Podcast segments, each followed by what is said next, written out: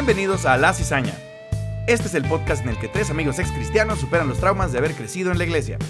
Una vez más, llegó el domingo de insurrección y como siempre los invitamos a que cuestionen sus creencias, se liberen de la culpa y se sientan un poquito más comprendidos. Yo soy Manny y tengo el placer de presentarles a las dos personas que están muy seguras de que les pegan porque los quieren y que junto conmigo serán los anfitriones del programa, Álvaro y Carla. Pégame, pero no me dejes. Oigan, híjole, este. Bienvenidos, un, un domingo de insurrección más. ya estás llorando, güey. Sí, güey, este. No, la verdad es que tenemos un episodio súper, súper especial. Agárrense, este, agarren su cobijita de seguridad. eh, Agárrense de las manos. Agárrense de las manos. Este, cualquier cosa que les ayude a, a agarrar valor. Pero pues antes de adelantarme, también se encuentran nuestra amiguísima Carla. Hola, yo soy Carla. Y como dijo Álvaro, sí, este, este domingo promete, promete trauma, promete... Si ustedes creían que el domingo de bajón ya era lo suficientemente malo, ah, no, les traemos este episodio para que lo disfruten aún más, para que lo saboreen. Pero sí, miren, eh, el día de hoy tenemos preparado un episodio muy especial, como todos nuestros episodios. Son tan especiales todos los episodios que estoy empezando a dudar de si son especiales. Pero no, en realidad, este sí lo es. Porque, este, como ahorita en unos segundos les vamos a decir, y como ustedes, este, si son fieles seguidores, que espero lo sean, eh, se habrán dado cuenta de episodios pasados. Este, hoy vamos a tener uno de esos episodios en los que destapamos la cloaca en la que salen las ratas, las alimañas y todas las cosas feas que tenemos que tener, o sea, de las que tenemos que sacar nuestra alma para vaciarnos y llenarla de cosas bellas y lindas. Y, pero, este, pues es un proceso que, como bien venimos eh, diciendo desde hace algunas temporadas, pues es un proceso difícil, ¿no? Entonces, eh, pues sí, aquellas personas que eh, sean sensibles del corazón, eh, que tengan presión alta y cosas así, les sugerimos que, eh, pues tal vez... Uy, ya me voy. Ajá, sí. Ahí se ven, chavos. Eh, no sé, mastiquen jengibre o no sé qué sirva para eso. Eh, pero no, es, es un episodio que promete, que promete ser un poco, em, pues ahora sí que un poco fuerte, ¿verdad? Para, para escuchar. Entonces, si de repente, y, creo que esto es algo que lo voy a decir muy a, a modo personal, pero si de repente usted siente que en este momento es- está un poco bajoneado en la vida, en su proceso de, de las creencias, de, de evaluar sus creencias, o simplemente porque literal es domingo de bajón, tal vez espérese al lunes. Eh, no pasa nada si no lo escucha. Y si sí, y si se va a aventar, bueno, pues no sé, váyase preparando unos caballitos de tequila para el final. Y pues bueno, ya sin más preámbulo, este, ya la conocen, la conocerán como episodios este, de identidad personal, entre otros. Eh, ella es nuestra muy, muy buena amiga, terapeuta casi que personal, de, al menos del podcast. Ella es Alisa y se encuentra con nosotros. Y estamos pues bien, bien emocionados. Alisa, ¿cómo, cómo estás? Muchas gracias por estar con nosotros.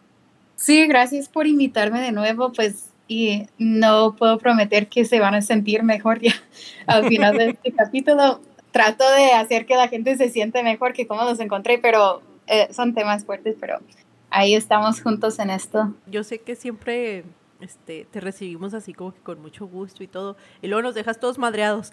Entonces, pero no, de verdad, muchísimas gracias. Eh, aprovechando esto de que viene y nos, nos deja bien desmadrados y todo, pues es este como una relación tóxica, bien la dijo Meni, lo dijo Meni al principio, pues hablando de relaciones tóxicas, hoy vamos a hablar de la violencia eclesiástica. La Cizaña. El podcast que tu pastor no quiere que oigas.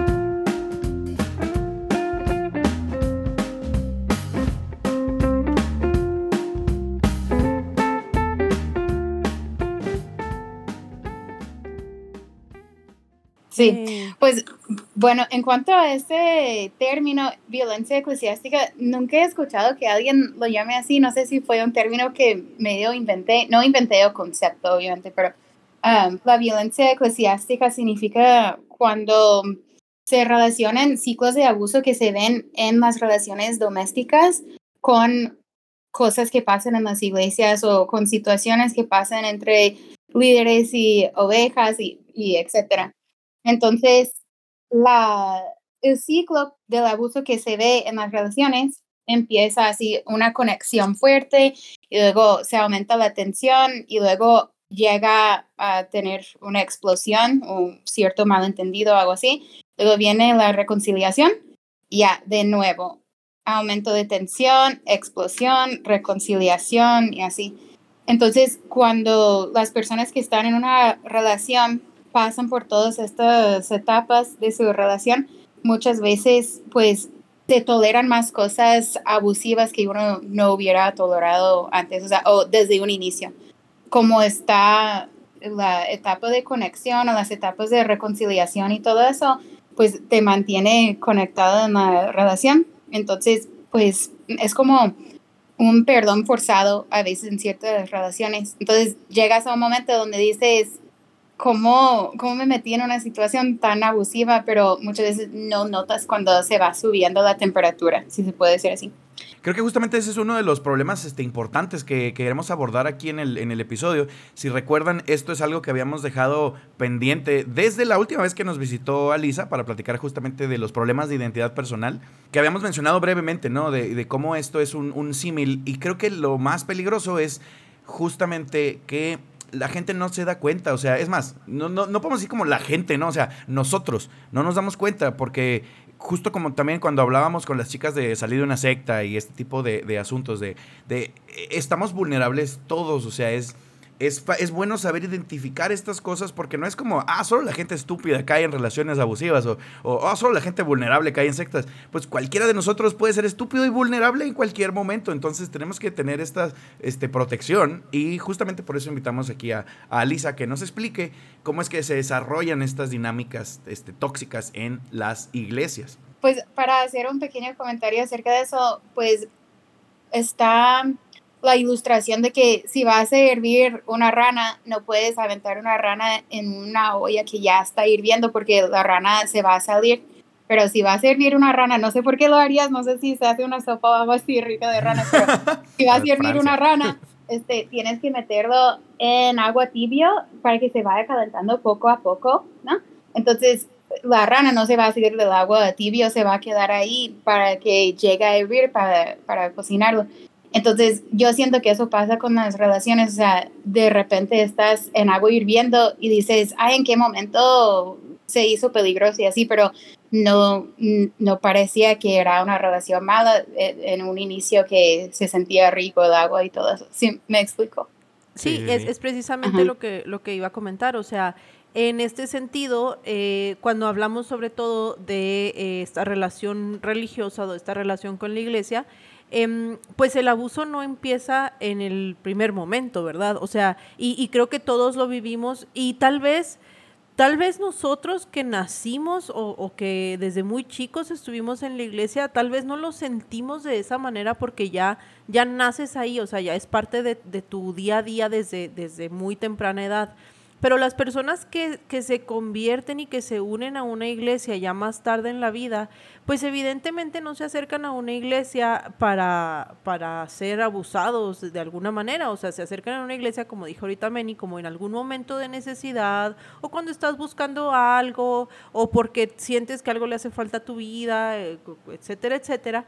Y y la, el primer acercamiento que se tiene con la iglesia, pues es un acercamiento bueno, es un acercamiento que en ese, en ese momento pues te ofrece lo que estás buscando, consuelo, este, paz, eh, comunidad, etcétera, etcétera, etcétera. Entonces, ese primer acercamiento, como el de la rana, pues no es un acercamiento negativo, de hecho muchas veces es un acercamiento positivo. Ay, la rana está bien pinche a gusto ahí en su jacuzzi tibiecito. Obvio. Sí, pues lo difícil, cada persona con quien he hablado que está en una relación medio abusiva o medio difícil, siempre me dice, pero cuando estamos bien, estamos muy, muy, bien. O sea, todos, todos me dicen eso. Entonces, les, les digo, o sea, entonces en qué momento te vas a dar cuenta que está hirviendo y algunas personas dicen, no, pues si, si me pega o pues si pasa algo físico, ahí voy a saber que pues ya, ya no, ya no puedo seguir en esta relación. Personas dicen, no, pues si lo cacho en una, si lo cacho en una mentira, ya voy a saber, eso es el punto que voy a saber que el agua está hirviendo. Entonces les digo, pero afiérrense a eso, o sea, que, que sepan eso, porque es muy fácil que llegues a esos momentos de explosión y de conflicto y así, y que la reconciliación sea tan hermosa y tan buena y tan cariñosa y todo eso, que perdonas a la persona porque te juran que no va a pasar de nuevo. Entonces, o sea, eh, pasa lo mismo con la iglesia, pero ah, podemos hablar de eso más adelante. Pues si quieres, de hecho, este, platícanos como, creo yo que en el este, imaginario general están un poco claras los escenarios de violencia entre relaciones. Creo que este, nos gustaría también mucho que nos ayudaras a establecer este paralelo, ¿no? O sea, cómo es que eh, se, se, hace un espejo entre las relaciones personales y las relaciones eclesiásticas, digamos.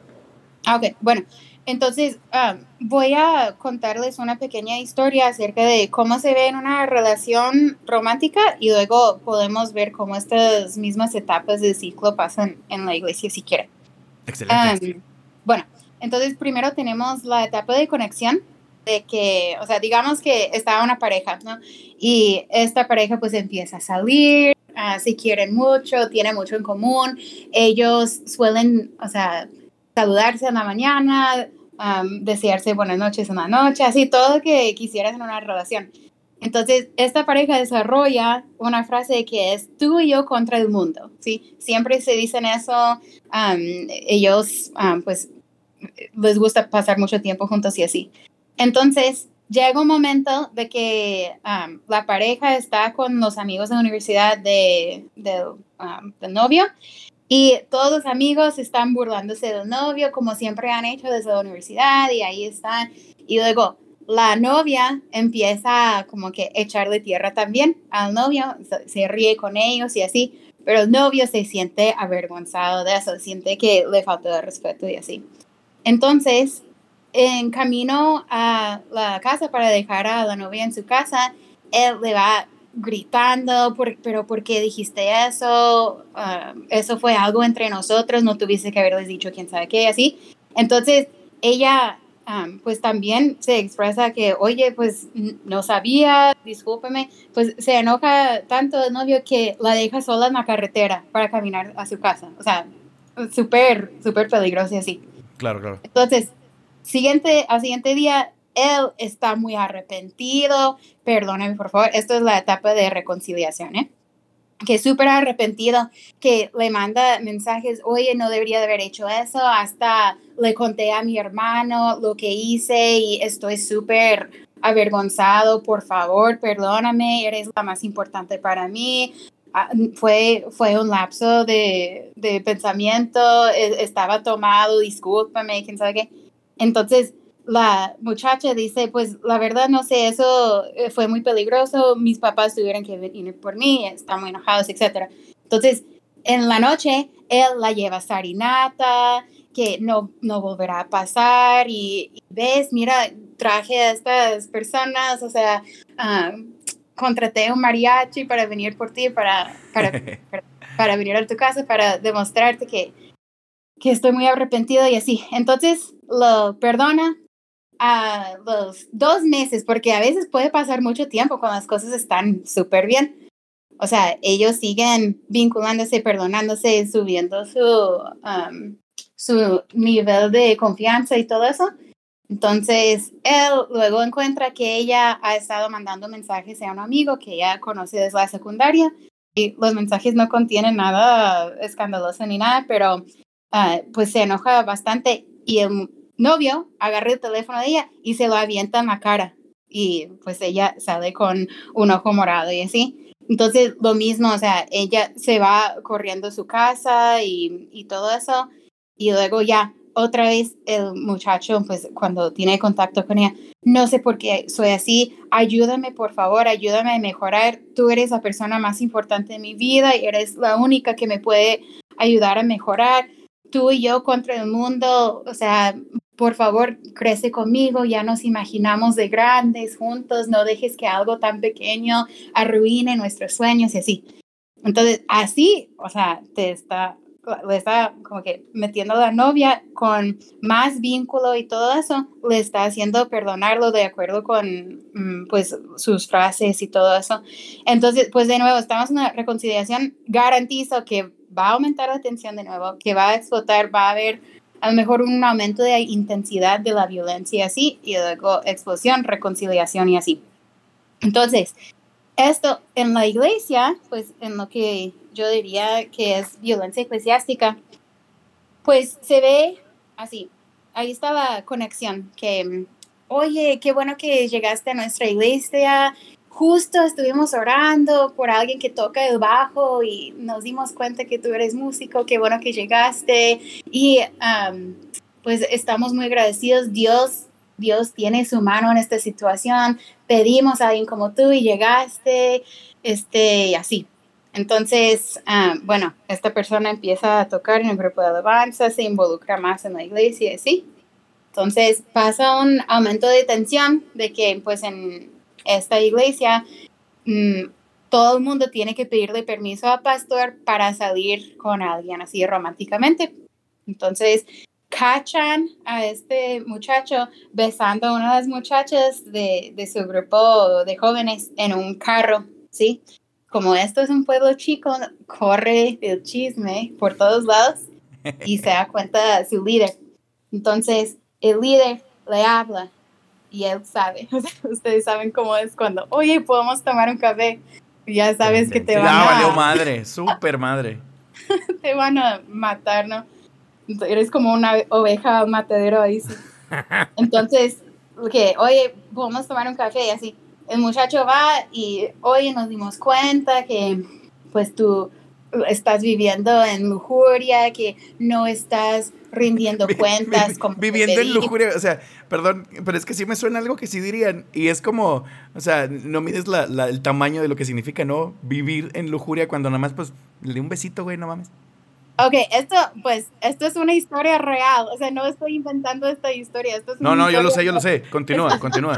Aparte, me encantan los, los adjetivos que se utilizan donde y eso es algo muy propio de la iglesia y creo que también cabría en esta definición que Alisa nos está presentando. O sea, el hecho de que utilices palabras completamente normales, adjetivos completamente normales, acciones normales y las digas en un contexto en que son muy negativas. Entonces, mm, por ejemplo, esto como vivir en lujuria. O sea, la lujuria no es mala, es un sentimiento normal que sobre todo cuando eres joven o muy o adolescente es el pan de todos los días porque de eso vives literalmente de las hormonas. Entonces, eh. pues esto que digas, e que ah, sí, y, y, este, eh, ¿cómo se dice? Este angst como desinterés. Sí, sí, este...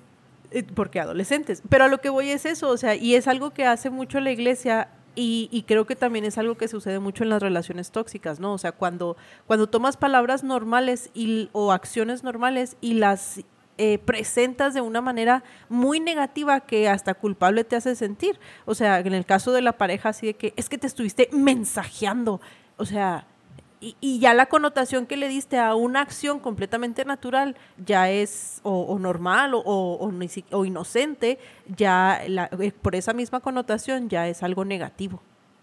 Pues en cuanto al desarrollo humano, especialmente si está, estamos hablando de personas de 20, entre 20 y 25 años, ¿no? O sea, e, es súper normal, o sea, estar desarrollando tu vida sexual estar desarrollando tus preferencias y um, pues actuar sobre ellas. Entonces, uh, que, o sea, si tienes algún líder y por el chisme del pueblo y así que te está diciendo, um, pues estás portándose, portándote así, así, así, necesitas rendir cuentas, necesitas hacer no sé qué, o sea, yo siento que hasta cierto punto está impidiendo el desarrollo humano que es muy normal y yo diría, pues, um, diseñado por Dios, o sea, la manera de desarrollarse de esa forma. Alisa, te interrumpimos, perdón, continúa con la historia. Ah, entonces, bueno, le dice, vamos por un café, ¿no? Entonces, llega y estás viviendo en lujuria, necesitas rendir cuentas. Esta es la persona a quien necesitas empezar a rendir cuentas. Te vamos a prohibir que hables con esta muchacha. Este, oye, pues el Salmo 51 dice, solo en contra de Dios has pecado. Tú no has pecado en contra de mí, ¿eh? en contra de tu líder. Esto se trata de pecar en contra de Dios. Entonces, pues de, es así de serio. ¿eh? Entonces, te animo a que tomes acción. Este muchacho se siente muy arrepentido con Dios, pues oran, llora, cosas así. Um, sí, necesito pedirle perdón a Dios y así. Y eh, cuando una persona está metida en estos sistemas religiosos y pedimos perdón, se reduce una ansiedad, ¿no? O sea, ahí con la conversación del uh, líder subió el nivel de culpa y vergüenza y luego ya, ok, entonces ya oré así, mm, comprobé que ya estoy bien. Hay muchas maneras de reducir la ansiedad en un instante en las iglesias. Es rendir cuentas, es pedir perdón, acercarte al altar. No sé si ustedes tienen amigos que se bautizan muchas veces, o sea, que se van bautizando cada casi. O sea, o que se convierten mil veces también. Sí, cada vez, que hacen, cada vez que hacen llamamiento de que alguien está aquí en esta hora, que es la primera vez, y tú ya tienes 17 años allá adentro y dices, pues igual y sí, no mames. Eso, o el, que, o el que decían, este, y si tú no estás seguro que... sí, sí, y nadie, nadie está seguro. Sí, nadie está seguro. Y la gente que finge que está seguro, pues están fingiendo. Yo, yo digo que con estas cosas que no hay manera que alguien sepa todas las respuestas de quién es Dios y qué significa la redención o la expiación y todo, realmente no podemos saber qué significa. Podemos especular, podemos imaginar que sí sabemos, pero realmente el sistema religioso provoca mucha ansiedad. Digo, hay rituales, hay maneras de reducir esa ansiedad y muchas veces se, se convierten en comportamientos así, de que te eh, estás bautizando muchas veces, estás arrepintiéndote, pero son, son puras, eh, bueno, desde mi punto de vista y por mi experiencia, son cosas para reducir la ansiedad. Eh, eso que mencionas es algo que, que Álvaro este, menciona mucho. No, no, creas que te iba a balconear, ¿eh? más bien es aquí en el podcast. Este, que me da, lo he notado varias veces que, que mm, habla como de como esto de cierta manera es incompatible con la teología que se supone que está manejando el, o que maneja el cristianismo, ¿no? Eh, porque se supone que eres perdonado una vez y ya para siempre, y Cristo murió y todo está chido.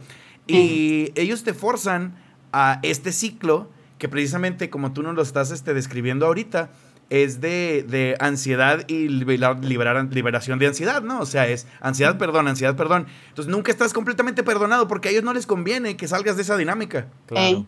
pues a eso lo llamo violencia teológica y les voy a presentar un poquito de eso ahorita. O sea, yo siento que hablar de ese mismo tema de la violencia teológica es importante porque muchas personas te escuchan hablar acerca de la violencia eclesiástica y dicen, ay, esos son conflictos interpersonales, no seas tan sensible y necesitas comunicar mejor con tus líderes y, o sea, no dejes que la gente te ofenda o, o dicen, lo que se ve no es eterno, fija tu mirada en las cosas de arriba, o sea, con Dios. Entonces. Sí, o, te dicen, no te fijes en el hombre. Esa es la eh, clasicota. Ajá, así Fíjate en el Señor. Exactamente.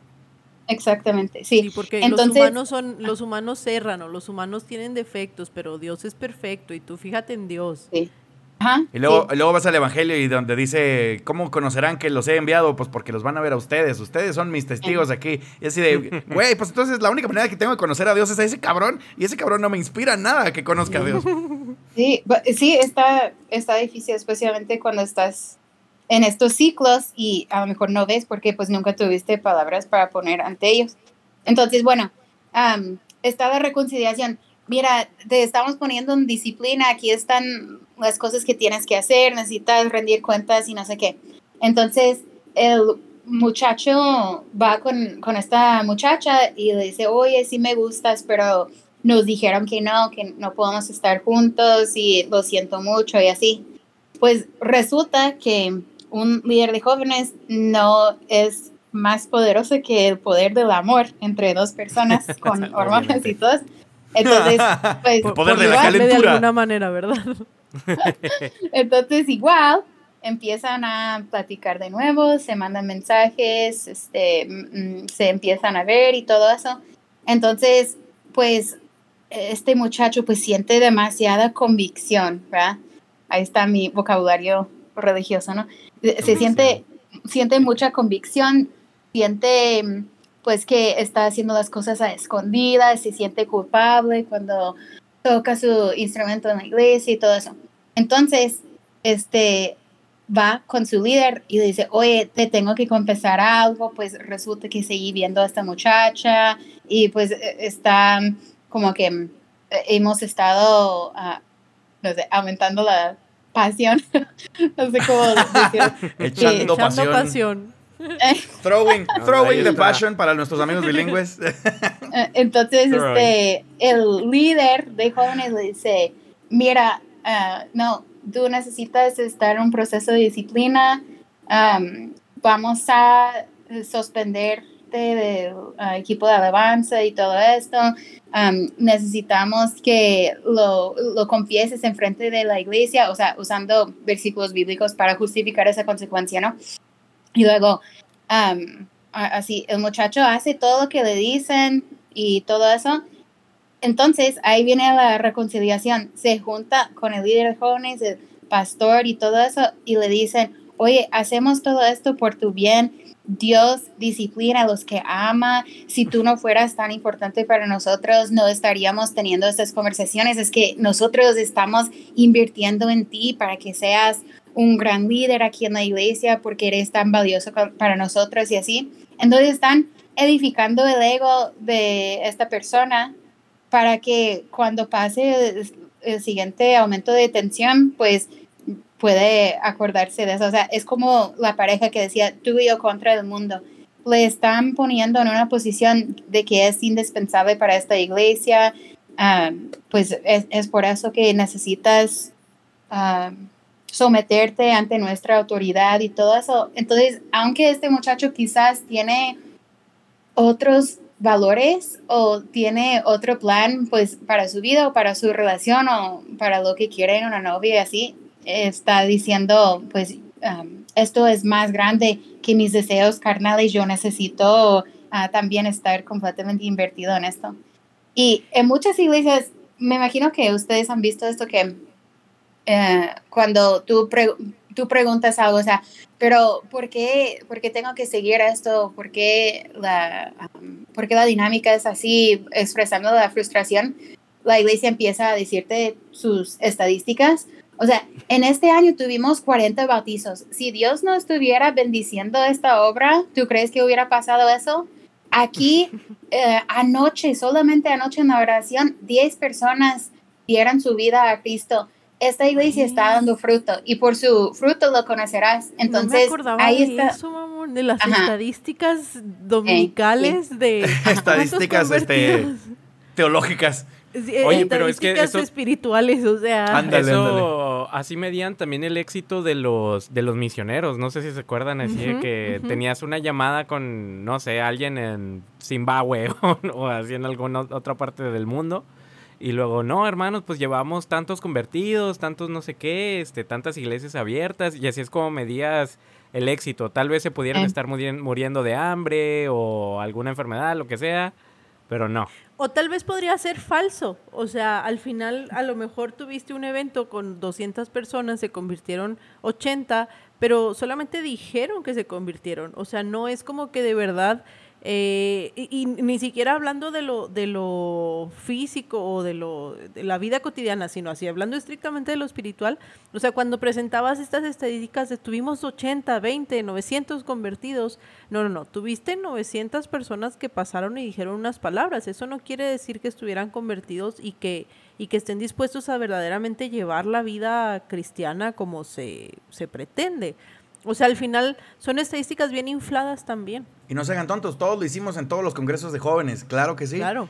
Para mostrar como, ah, no, mire, sí, déjenos, por favor, señor pastor, déjenos seguir trayendo a la banda de rock cristiano de moda, porque mire, hubo 40 O- o jóvenes que trajeron tocar. sus pies a Cristo.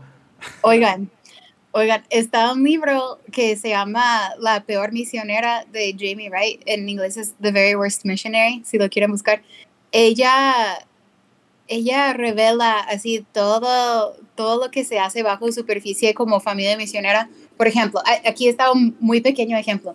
Ellos empezaron un ministerio de fútbol americano porque el esposo de ella era jugador de Ah, fútbol americano. Amén, hermana, amén. se fueron a Costa Rica, creo, para hacer este ministerio. Y mm, las personas de allá de Costa Rica pues recibían mucho equipo de fútbol americano de parte de Estados Unidos, de equipos de corto plazo que venían y les traían cascos y cosas así, ¿no? Entonces, había una reunión antes de que iba a llegar un equipo que, que traía mucho equipo deportivo y decían, miren, yo sé que es bien molesto, pero estas personas van a orar por nosotros y así en, en este servicio que van a tener. Y la verdad necesitamos que siga viniendo esta iglesia aquí a Costa Rica porque si nos traen muchas cosas. Entonces, ¿quiénes quieren ponerse como voluntarios para, bueno, necesitamos algunos que solo levantan la mano cuando hacen la invitación. Ok, ustedes tres, bueno, ustedes solo levantan la mano, pero no pasen, porque si todos pasamos, pues se va a ver falso. Entonces, necesitamos otros voluntarios. No mames. No manches, o sea, así súper orquestado. Oye, explotando, explotando a la explotación cristiana. No sé si estoy feliz o estoy enojado, estoy como Rafa Gorgo. Ya sé, ya sé. Entonces, dicen, necesitamos unos, solo dos personas que pasen, ah, pero que no llenen su tarjetita, ¿no? Ok, ustedes. Y luego necesitamos unas 10 personas que, que pasen y, y, que vayan con estos misioneros a orar por ellos, así. Porque si nadie pasa, ellos ya no van a venir a traernos el equipo y pues nuestro equipo se necesitamos un endemoniado también que se revuelque un, cada tres meses ahí está alguien que, que de verdad le, sienta pasión por el ¿a papel. Quién le toca, ¿A quién le toca tirarse al piso? Ay, no, yo ya llevo cuatro veces, ya me duele la cabeza. Y luego, no, no, no, mi madre, tú haces muy buen show, te tocas. Sí, no, este Johnson no puede porque se va a lesionar el brazo y necesita tirar. Este, a ver. es el coreback. El coreback, sí. No lo puedo poner que se revuelque, no. Los linebackers, por eso aguantan muchos putazos. Ándale, ahí. Pues eso, eso de pues derramarte todas las estadísticas de la iglesia, o sea, ahí está la prueba de que nosotros uh, aquí tenemos la unción de Dios. Si sales, pues a de ti, ¿no? O sea, eso esa práctica se llama luz de gas. No sé si ustedes están familiarizados con ese uh, sí, fenómeno psicológico. Gaslighting, ¿no? Claro. Eh, ajá, así es. Me encanta que Alisa lo dijo en español y nosotros lo dijimos en inglés porque pues así es esta vida ya ahora. Así es. Porque pues, así se llama en español, muchachos, no sé si saben o no. Es que casi como que nadie lo usa porque como ya ves que aquí somos bien este raritos con nuestro propio ajá, idioma y nos gusta decir cosas en inglés porque creemos que soy el más cool. Entonces, todos conocen el concepto como gaslighting, pero sí, gracias, Alisa. Ejemplo número uno, sí, se oye más cool. Ajá, por ejemplo, sí. Ni siquiera me di cuenta, güey. Más chévere. más chévere, más chévere, chévere. Soy más frío, diría mejor. Chévere es como si estuvieran los 50. No, no, no. Esa es la traducción literal y no, aquí no traducimos cosas literalmente. Uh, otro punto es, en estos ciclos se ve un patrón de que edificas a alguien y luego te retiras. Entonces, muchas veces en las relaciones abusivas o tóxicas, como lo que tenemos nosotros, ¿no? Es silencio y luego... Nosotros con la iglesia, Lisa, tampoco venimos a quemarnos más de lo nosotros que ya estamos. Con, no, no nosotros, nosotros eh, la cizaña con Alisa. Ah, también. Sí, perdón. E, eso no fue un buen chiste, aparentemente. Los, más bien que, mira, me están cayendo muchas pedradas, güey. Yo, sí, yo no sé más si bien puedo Carla ir a- ahorita- No sé si puedo ir allá a Costa Rica que me donen un casco de americano a ver si, si sobrevivo el episodio o algo así. Sí, pero te tienes que revocar primero, ¿eh? Si no, no. Mira, pero es Este- cosas he hecho.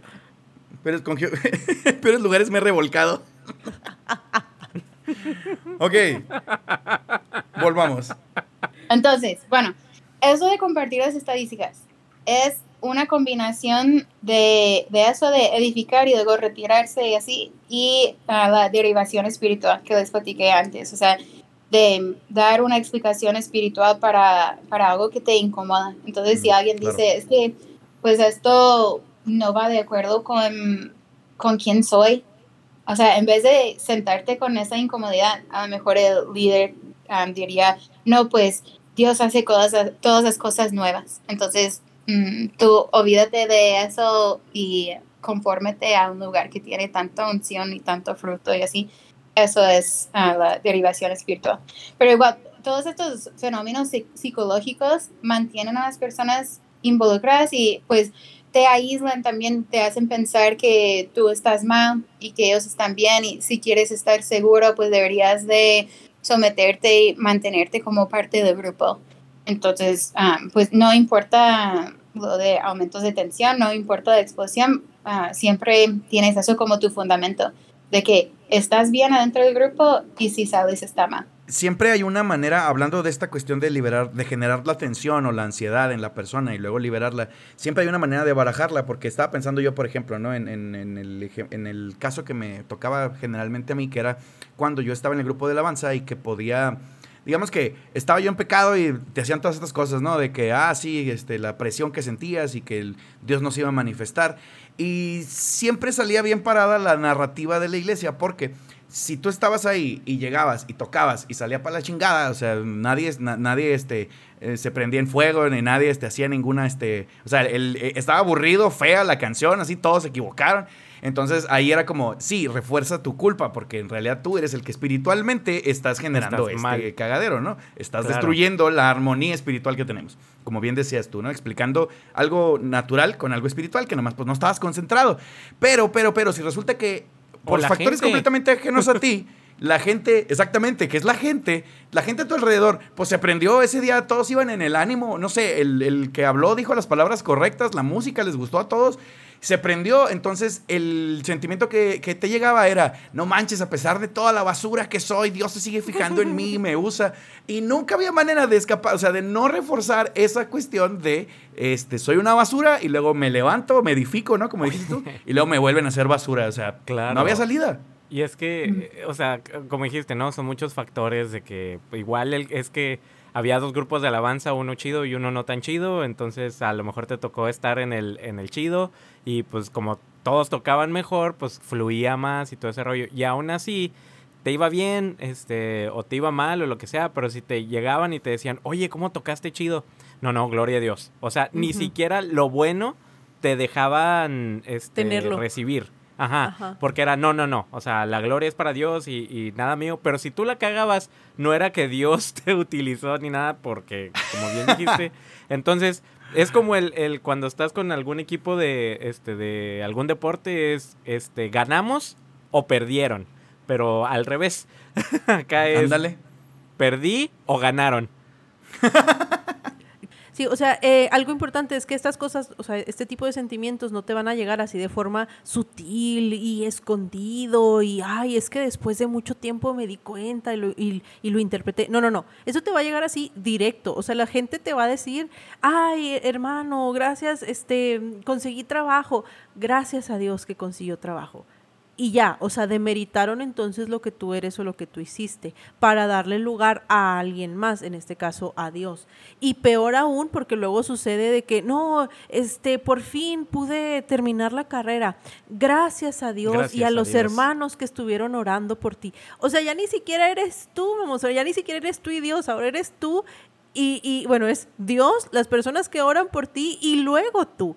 Entonces, este, este tipo como que de, de cuando te quitan el protagonismo de los logros de tu vida, se vuelve algo que, que te disminuye mucho la autoestima, lo cual es una de las principales características de una relación abusiva, ¿verdad? O sea, cuando tú personalmente dejas de creer en ti, dejas de pensar que solo eres porque estás con alguien o, porque recibes el apoyo de alguien, en este caso la iglesia, es cuando solamente vas a triunfar, a lograr hacer cosas, a sobresalir, etcétera, etcétera. Entonces, cuando después de años y años y años, cada cosa que haces, cada cosa que logras, te vienen y te dicen, gracias a Dios, eh, por el favor de Dios, por los que estuvieron orando por ti, qué bueno que lo pusiste en los temas de oración para que, para que se te cumpliera. Se, Dios hizo el milagro y en ningún momento de esto fue, ah, oye, qué bueno que lo lograste, o qué bueno que lo hiciste, o incluso qué bueno que Dios te dio la capacidad para hacerlo. No, no, no, no, ni siquiera eso. O sea,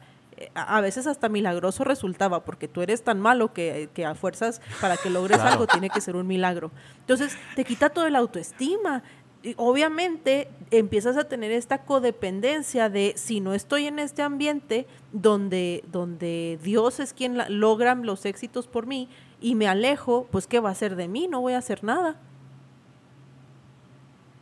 Se fueron. Me fui. Bueno, ¿No? no, ahí seguimos. A- Alisa. Sí, aquí sigo. Es que creo que nos, o sea, es que nos dejaste, nos dejaste este, bastante este, atorados. Creo que está este, muy certero tu. Est- Están procesando. Sí, lo estamos procesando. Puedes ver la bolita aquí alrededor. Al principio mencionaste algo, Alisa, que también se, eh, creo que es algo muy importante que identifiquemos, que es el aislamiento. O sea, esto de somos, somos tú y yo contra el mundo y cómo la iglesia te va aislando de todo lo demás. Y precisamente, igual que en una relación abusiva, este, cuando te aíslan de todo lo demás, al final, eh, incluso cuando logras identificar que las cosas no están tan bien, estás tan aislado y dañaste tanto tus relaciones con otras personas que se te hace muy difícil pedir ayuda.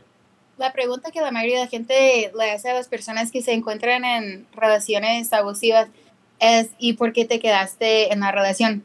Entonces, mi pregunta para la gente de las iglesias que están viendo estos patrones es ¿por qué te estás quedando ahí?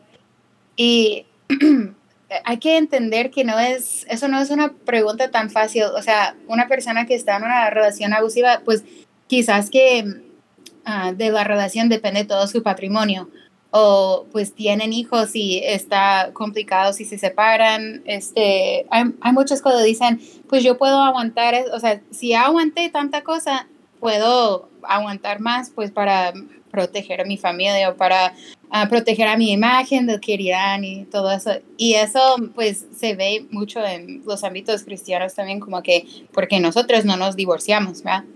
Entonces, entonces, ¿qué está pasando en la iglesia que te está haciendo quedarte ahí? Muchas personas tienen todos sus huevos en una canasta. O sea, ellos trabajan para la iglesia, así obtienen su quincena, este, um, ahí trabajan en la escuela que está conectada con la iglesia. Si salen de la iglesia, pierden su trabajo. O sea, o en mi caso, pues yo trabajé para la escuela de una iglesia. O sea, si yo saliera de la iglesia, ah, pues, ¿qué le dirían a mis alumnos? Que yo los abandoné, o sea, podría mm, despedirme de ellos porque los, los alumnos, pues, eran muy importantes para mí, eran, pues, parte de mi vida. Entonces, cuando tienes a tus únicos contactos, tus únicos amigos y esas relaciones pues tienen la tendencia de ser amistades circunstanciales, o sea, si, si fueras a otra iglesia pues perderías todo eso. Y eso a veces es un paso de fe demasiado grande porque no tienes la garantía de que vas a tener amigos en otro lado o ustedes saben, o sea, cuando alguien va de una iglesia a otra, la segunda iglesia pues eh, el pastor escucha de parte del primer pastor, oye, aguas con él, es un, es un lobo vestido de oveja, ¿no? Y eso, eso es una historia real de mi vida, ¿eh? Eso, eso pasó realmente. O sea, fuimos a otra iglesia que, no, son, son lobos vestidos de ovejas, aguas con ellos, ¿no? No Entonces- neta. Sí. O sea, así Sí, con esas palabras. Sí. Mi, Pero mi si tú eres esposo, eh, mi Pero esposo si tú eres sigue- adorable. Yo, oye, ya sé, tú y tu esposo son así como que súper tiernos. Ya y- sé, y también, Bien, también bien buena onda. y- supercool. o sea, Pues depende a quién preguntes y depende de la agenda de esas personas, ¿no? Somos, somos rebeldes y mm, pues tenemos... pero tu, tu esposo es así, es un osote de peluche. Pues es un, es Un un saludo, lobo por cierto. Un saludote, sí. peluche. es un lobo vestido de oso. Pero, o sea, lo peor de todo es que cuando estás muy metido en el liderazgo de una iglesia, tú ves cómo tratan a las personas que salen. Entonces, cuando digo que tienes todos tus huevos en una sola canasta, es por eso también, o sea, porque has visto cómo hablan acerca de las personas que se van y tú dices, o sea, sí vale la pena dejar todo lo que sé y dejar, o sea, hasta donde está mi familia, mis papás se congregan aquí, no quiero avergonzar a mis papás, o sea, puedo aguantar, nomás a lo mejor puedo bajarme de cierto ministerio, tal vez puedo tomar un descanso del ministerio de niños o algo así, nomás para recapitularme. Y así, o sea, las personas hacen eso también, como que tratan de, ah, de encontrar la excepción o, o tratan de encontrar ciertos términos que serían, serían lo suficiente para volver a su normalidad o para volver al equilibrio que sentían antes. Entonces, pues sí, es, está muy difícil, o sea, porque las personas muchas veces eh, han invertido mucho en las iglesias y no es tan fácil salir, o sea, como es decir, ay, pues solo, solo divorcia a tu esposo y ya, o sea, eso es una respuesta mm, inútil y, y muchas veces pues no, la persona no está pidiendo ese tipo de consejo, ¿no? Este, Yo creo que tiene mucho que ver, este, o- otra vez, ¿no? Con el simil de la, este, de la relación tóxica. porque es, es exactamente lo mismo. O sea, llevo tantos años invirtiendo en esta relación. Y, y deja tú el que diga no. Y seguro pues lo voy que- a cambiar. Ajá, bueno, aparte de eso, de que lo voy a cambiar, eh, o, o lo voy a cambiar, ya cada quien. Este, pero a veces hasta ni cuenta se da uno, ¿no? O sea, estás en una relación tóxica y tal vez la gente, y les digo porque nos ha pasado, yo creo que a, todos los que estamos aquí de haber estado en una relación donde tus amigos se daban cuenta de que, oye, pues es que no está, no está bien, no, no te trata bien, y, y, y tú estás ahí, te pones como un tapete y esto y aquello, y a veces hasta te lo, te lo comentan y tú, no, no, yo estoy chido, o sea, sí, de repente hace una que otra cosa, pero pues, ¿quién es perfecto, no? O sea, auto. O sea, un tapete, pero es un tapete bonito, o sea, un tapete así persa, de esos tejidos a mano, no, no es un tapete Fino, así tapete fino. pedorro. Ajá, ajá. Eso es porque, pero cuando estamos bien, estamos muy bien. Y en la iglesia Ajá. se demuestra eso porque fui a la oración y um, hablé en lenguas y estuvo tan hermoso. O sea, ahí, ahí comprueba que estamos bien. ¿Saben cómo? O sea, eso no me hubiera pasado Ahí si no hubiera estado en la iglesia. Sí. O en donde estuve yo, o sea, caía oro en la iglesia, ¿no? Y no, ahí, ahí está la prueba de que estamos en el lugar correcto. En ninguna otra iglesia pasa eso. Um, los, vi, vi cosas bien raras que no puedo explicar, que los dientes ah, se convertían en dientes de oro durante las oraciones, así. Hasta la fecha no puedo, no puedo justificar o describir o... Sí, explicar cómo, cómo funciona este Sí. asunto, ¿no? No, la verdad Déjame- no, pero igual. um, vimos... Lo que me encanta no sé es, per- perdón, lo que me encanta es la arbitrariedad de ese tipo de milagros, ¿no? Así como, vamos a ver, ¿cómo va a demostrar Dios que aquí está su presencia y esta iglesia es la verdadera? Ah, vamos a ver que, que un diente de una persona se haga de oro porque random, en lugar de, no sé, no sé, resolver los problemas económicos de la gente que está ahí adentro o, no sé, reconciliar a las familias. No, no, no, dientes de oro, esa es mi idea. En cuanto a los fenómenos sobrenaturales, ahí donde estaba yo empezaron a pasar cosas inexplicables, ¿no? O sea, como los dientes de oro y co- cosas así. Pero también hubo un fenómeno de que muchas personas en la iglesia empezaron a encontrar diamantes en sus casas. O sea, la historia de que estuve barriendo en mi casa y eh, salió un diamante en la escoba. Y luego estuve caminando y encontré un diamante mm, en la banqueta. O sea, muchas personas empezaron a contar estas historias en frente de la iglesia. Entonces, en aquel entonces yo vivía en una casa con, no sé si éramos cinco o seis compañeras en aquel entonces, pero ellas empezaron a encontrar diamantes en la casa. Era una casa gigante, ¿eh? no, no piensen que fue una, una Ah, situación pero um, ellas empezaron a encontrar diamantes, o sea, así cuando estaban limpiando y así.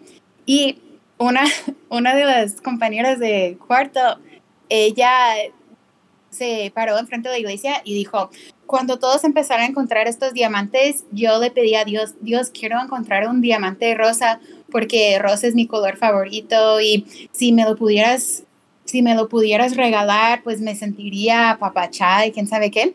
Y en serio, ella encontró un diamante rosa en mi casa. O sea, y, y les digo, son cosas inexplicables, pero lo que hacía eso era que aislaba a las personas como yo, que yo nunca encontré un diamante.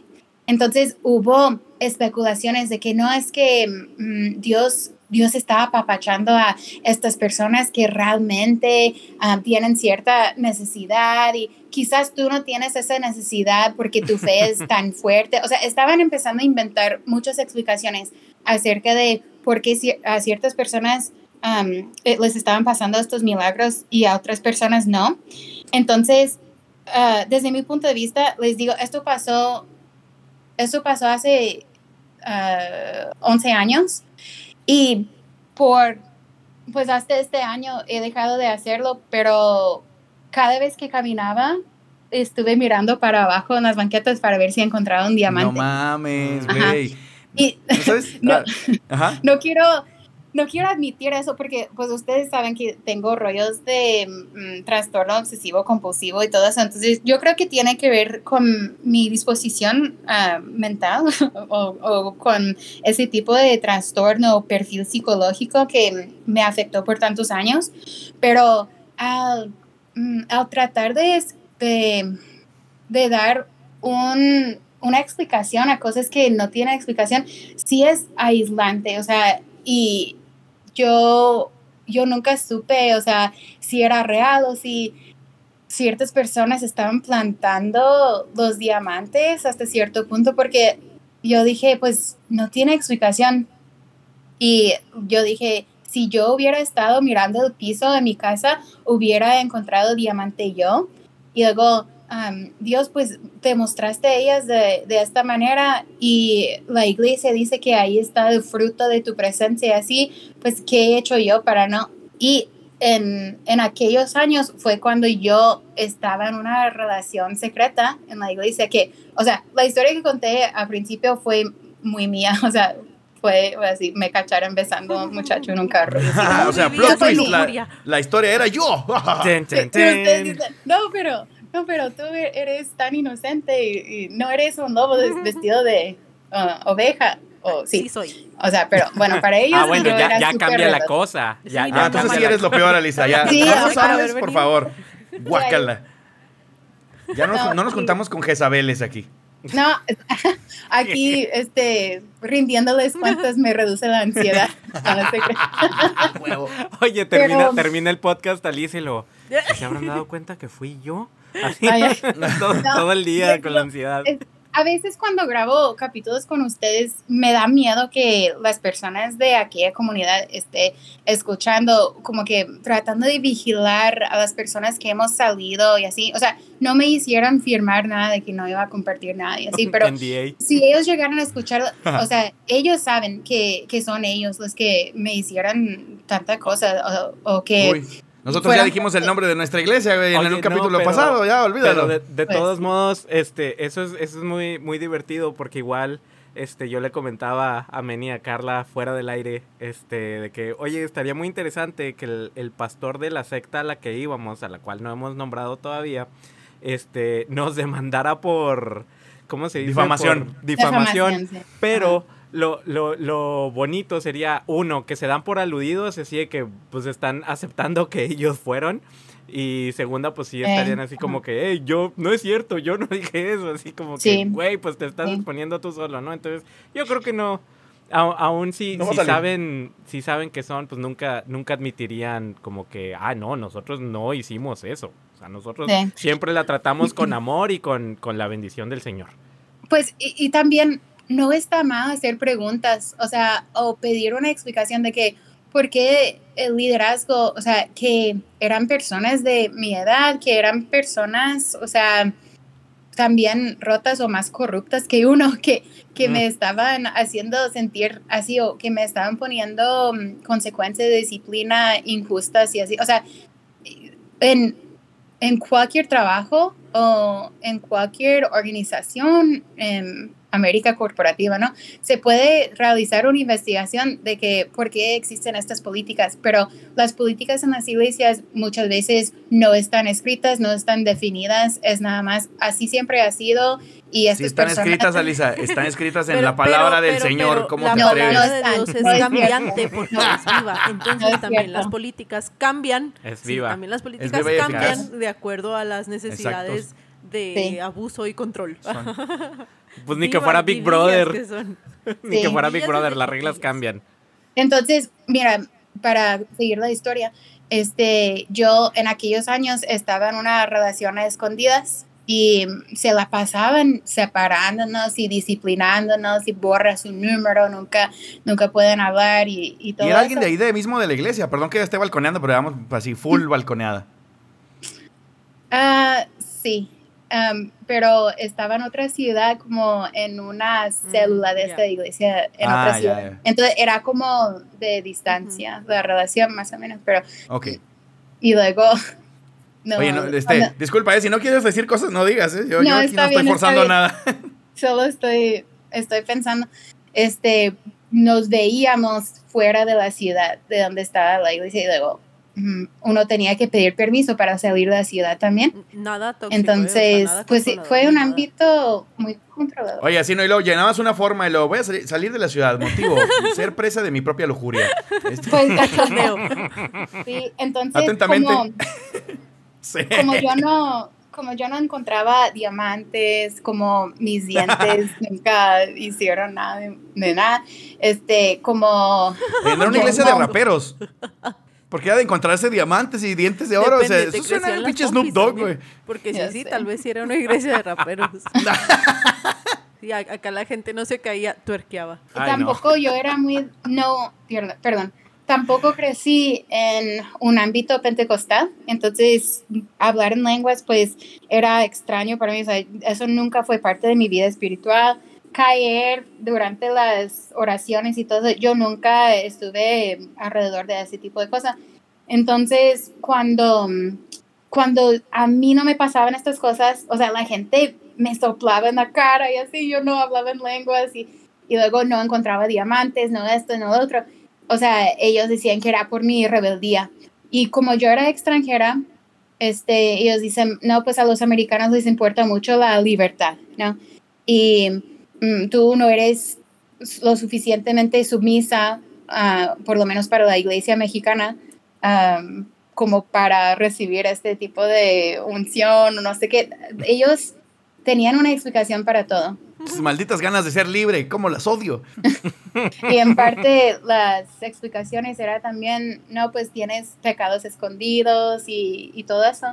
Y mm, pues sí, um, en, eso, en eso estaba, o sea, por varios años. um, Eh, fíjate que volviendo a la similitud entre, entre la relación iglesia con una relación este, tóxica, una relación abusiva, también muchas veces eh, haces todo esto bien, o sea, no, no tengo pecados escondidos, sí, o sea, sí, sí vivo conforme a las enseñanzas y a la, a la eh, disciplina y a las reglas y, ajá, o sea, Voy a siete reuniones a la semana. Entonces cuando haces No tengo Pero tiempo cuando haces para... todo bien y de todas formas em, eh, no recibes estos milagros o de todas formas eh, no te va bien o de todas formas te pasan cosas negativas, entonces la iglesia saca eh, la vieja confiable, el argumento favorito de todos los niños que es, es que es tu falta de fe.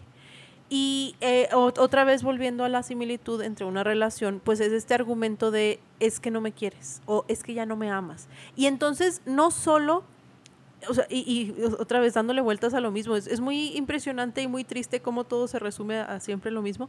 Este, o sea, es esto de que es que es tu falta de fe o eh, viéndolo como una relación, es que ya no me amas o es que no me amas lo suficiente y por eso no confías, por eso dudas de mí, por eso este, nos, este, te- no me amas lo suficiente, entonces por lo tanto no recibes las cosas buenas que te puedo dar, ¿no? Y todo se regresa a un ciclo Ujú. de culpa. ujú. O sea, al final es em, porque si, si tú dijeras, o sea, bueno, estoy aquí en la iglesia, estoy haciendo todo bien y no me va bien, entonces evidentemente algo está fallando, o sea, tal vez el sistema no funcione, ¿verdad?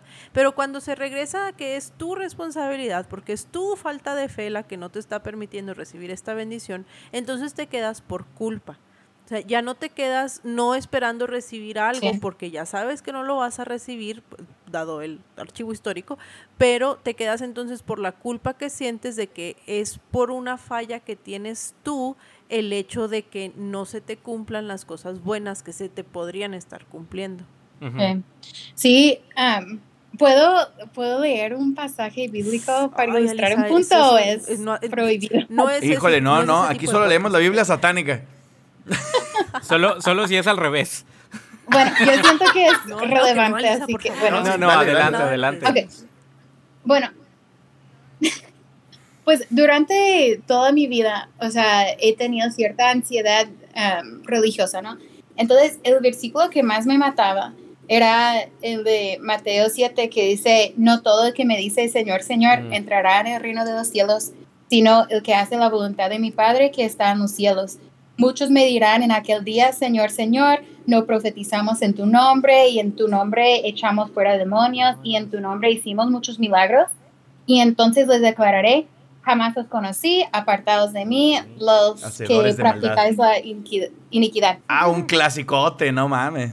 Sí, entonces yo decía, o sea, ¿cómo sé que no estoy en este grupo de personas? O sea, ¿cómo sé que no soy Y la cizaña? ¿Saben? Y eso siempre fue mi Si pregunta. eres, te, te lo- te- ya te rompo el corazón, pero estás aquí, ya tienes, eres nuestra invitada Embrace favorita. Si eres. Ay, no le digan eso a nadie. Este, pero um, ese versículo siempre me mataba. O sea, yo, yo decía, ¿y cómo sé que no estoy en ese grupo de personas? O sea, ¿cómo sé cuál es la voluntad de Dios? Y, o sea, si, si estoy profetizando, pues ni sé profetizar y luego nunca he echado fuera un demonio, nunca he hecho un milagro, o sea, de, de claro no estoy en ese grupo, pero luego en otros versículos es los que creen en mí, como Juan 1.12, o sea, los que creen son hijos de Dios, ¿no? Entonces, eh, tienes una situación donde tienes un versículo que te mata, ¿verdad? Que no, no, te voy a decir jamás te conocí, apártate de mí. Sí, aparte super diva, super diva Jesús ahí, o sea, es, la, la, reacción es fantástica porque así como, te pudo haber dicho normalmente así, oye señor, yo hice todo esto y luego, no, no, pues la verdad lo estabas haciendo por fantoche, ¿no? No era conmigo. No, no, pero no, es, ni te jamás topo, te conocí. Ay, güey, pinche no. novela de Eh, Univisión. Entonces, Ajá, ni te topo. Te topo. qué Entonces, horror. al otro lado, tienes eh, versículos como en el Salmo 86 que dice, porque tú, Señor, eres bueno y perdonador y grande misericordia para con todos los que te invocan. Entonces, digo, pues yo te estoy invocando, o sea, em, entonces tienes misericordia de mí, pero a la vez tienes versículos que, que no. Y luego versículos que dice, Dios sana a los quebrantados de corazón y venda sus heridas. Pero ¿cómo, ¿cómo puedo saber que mi fe es real si ni encuentro un diamante?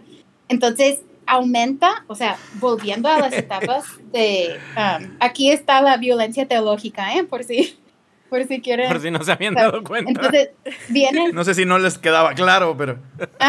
entonces viene, bueno, todo esto está sobre un fundamento de que mm, estás mal por la naturaleza, ¿no? Entonces necesitas algo que reconcilies. Entonces ahí está la conexión de tu identidad con Dios y todo eso. El aumento de tensión es cuando lees, ah, apártate de mí, ¿verdad? Nunca te conocí. Y luego la explosión, vas con un líder, oye, mm, leí esto, ¿cómo puedo saber que sí estoy en el grupo real? Y todo esto es por seguridad y sobrevivencia, ¿no? Toda esta ansiedad es en cuanto a sobrevivir para evitar el infierno, lo cual es otro tema para otro día. Por eso recibes a Cristo así 17 veces, porque pues, ¿Eh? ¿cuándo chingado va a estar seguro uno de nada con estos pinches versículos? Sí. La reconciliación, cuando tienes esta, mm, este tipo de conversación, muchas veces viene con la derivación espiritual de que no, Dios, Dios ama a todos los que hacen su voluntad, tú estás haciendo la voluntad de Dios y así sabemos porque aquí bautizamos a ciertas personas, porque estuvimos orando por alguien que toque el bajo y aquí estás, así sabemos, o sea, te, te justifiquen la ansiedad usa, o te tratan de reducir la ansiedad por medio de explicaciones. Entonces, otra vez, pero cuando estamos bien, estamos bien. Tú sigues sirviendo, sigues am, pues teniendo experiencias sobrenaturales en la iglesia, ¿sí? Bueno, si no, er- si no eres yo como yo, que yo, yo nunca experimenté nada. Y luego ah, se aumenta la tensión de nuevo, o sea, otro versículo que, que te mata, ¿no? Una, una explosión, no. ¿Sabes qué, Elisa? A lo mejor es por tu falta de fe, por tus pecados escondidos, Escondidos. porque tú no te sometes al liderazgo y luego, ah, mira, te vamos a meter a este discipulado con estas personas. Y yo al participar en el, en el discipulado, a poder mm, ponerle una palomita encima de mis tareas de disciplina y todo eso, ahí se baja la ansiedad y ahí está la reconciliación. O que alguien diga, mira, es que, mm, mm, es que tú sí oraste por esta persona y tal cosa pasó, entonces ahí está la prueba y así. O bien, sí, pues si estás preocupada que no sabes profetizar, te enseñamos a hacerlo. Entonces, entras a programas y programas y va, o sea, va a seguir subiendo la tensión cada vez. Y pues sí, así, así veo el ciclo de violencia teológica. Y yo siento, ustedes saben que yo sigo siendo cristiano, no sabemos cómo, no sabemos sí es- por qué. Eso sí pero- es por milagro. Es uno de esos misterios del Señor. Oye, espérate, espérate. pero este, pre- yo pa- digo- pausale tantito, Lisa, neta. Eh, todo lo que, todo esto que, que estás diciendo, les- se los juro, físicamente, este, me siento así mareado. Sí, estás hecho bolita, tengo- lo sabemos, net- todos neta- estamos así. Neta, tengo, o sea, estoy empezando así como batallando, estoy batallando para respirar, se me están llenando los ojos de lágrimas. Oye, siento que, siento que al fin estamos o sea. experimentando lo que experimentan nuestros queridos escuchas desde que sí, que estás oyendo la conversación y que estás así que, oh, sí, quisiera decirles todo esto, y, y- pero no puedo, o sea, Sí, está hablando Alisa y se me vienen un chingo de cosas a la cabeza que yo decía, sí, es que ahí estaba todo ese pinche abuso. Güey, es Eh, que no manches, Es, o es sea. importante porque te puedes sentir tan solo cuando estás en estas comunidades, pero ya te das cuenta que muchos estuvimos experimentando lo mismo, solo que nadie lo podía decir. Sí, porque tú eras el único, porque te, te hacían pensar que tú eras la única persona que estaba batallando con esto, porque en ningún momento alguien preguntó o si se llegó a preguntar que si alguien estaba dudando, batallando, obviamente si levantabas la mano pues te exponías y, Eh. y, ah, digo, a- algo, perdón, estoy demasiado como bien imperativo, haciendo la ansiedad al 100. Fue una de las razones por las cuales empezamos el podcast, ¿no? Este, cuando a Carla, Claro. Men y yo estuvimos platicando y luego, oye, ¿a poco ya no crees? No, pues no, es que yo pensaba que era esto. No manches, yo creí que era el único, etcétera, etcétera. Y pues por eso hacemos este podcast, por eso invitamos a gente este, profesional, estudiada y bien preparada como tú, Alisa, para poder ayudarnos a, a sobrepasar todas estas traumas y, y- y- Sí, y es que el esto, problema de, ¿no? de hacer esto Eh, dentro de la iglesia ya. o de no hacer esto dentro de la iglesia es que, eh, o sea, la duda, eh, el cuestionar otra vez es algo normal, o sea, es algo natural. Pero cuando lo hacías dentro de la iglesia, se, se- se te exhibía, satanizaba, castigaba tanto que lo dejas de hacer. Entonces, cuando lo, cuando lo sientes, em, para no exponerte, pues mejor lo ignorabas o lo guardabas o decías, como ya bien te iban a decir, es que estoy mal, es que estoy perdiendo la fe, o orabas y mira, eh, aquí no es eh, por echarle a nadie, o sea, yo sé que es el propósito del podcast, pero no es por echarle a nadie en particular, pero O sea, pero sí, cuando pero orabas, no. pues nunca recibías una respuesta. O sea, no una respuesta directa de la manera en la que necesitabas, ¿verdad? Porque muchas de estas cuestiones, como ya bien nos has dicho en episodios pasados, pues se requiere una atención personal, inmediata y una atención clara, no cosas ambiguas como Dios dame una señal y luego, ay, güey, pues es- esa nube parece que me está diciendo que sí, entonces supondré que es Dios hablándome. Entonces, pues ese tipo de cuestiones siempre este, te dejaba eh, más mal parado de lo que ya estabas, pero todo, como dice Álvaro, o sea, todo esto es porque no es porque no lo sintieras dentro de la iglesia, es porque no lo podías decir dentro de la iglesia.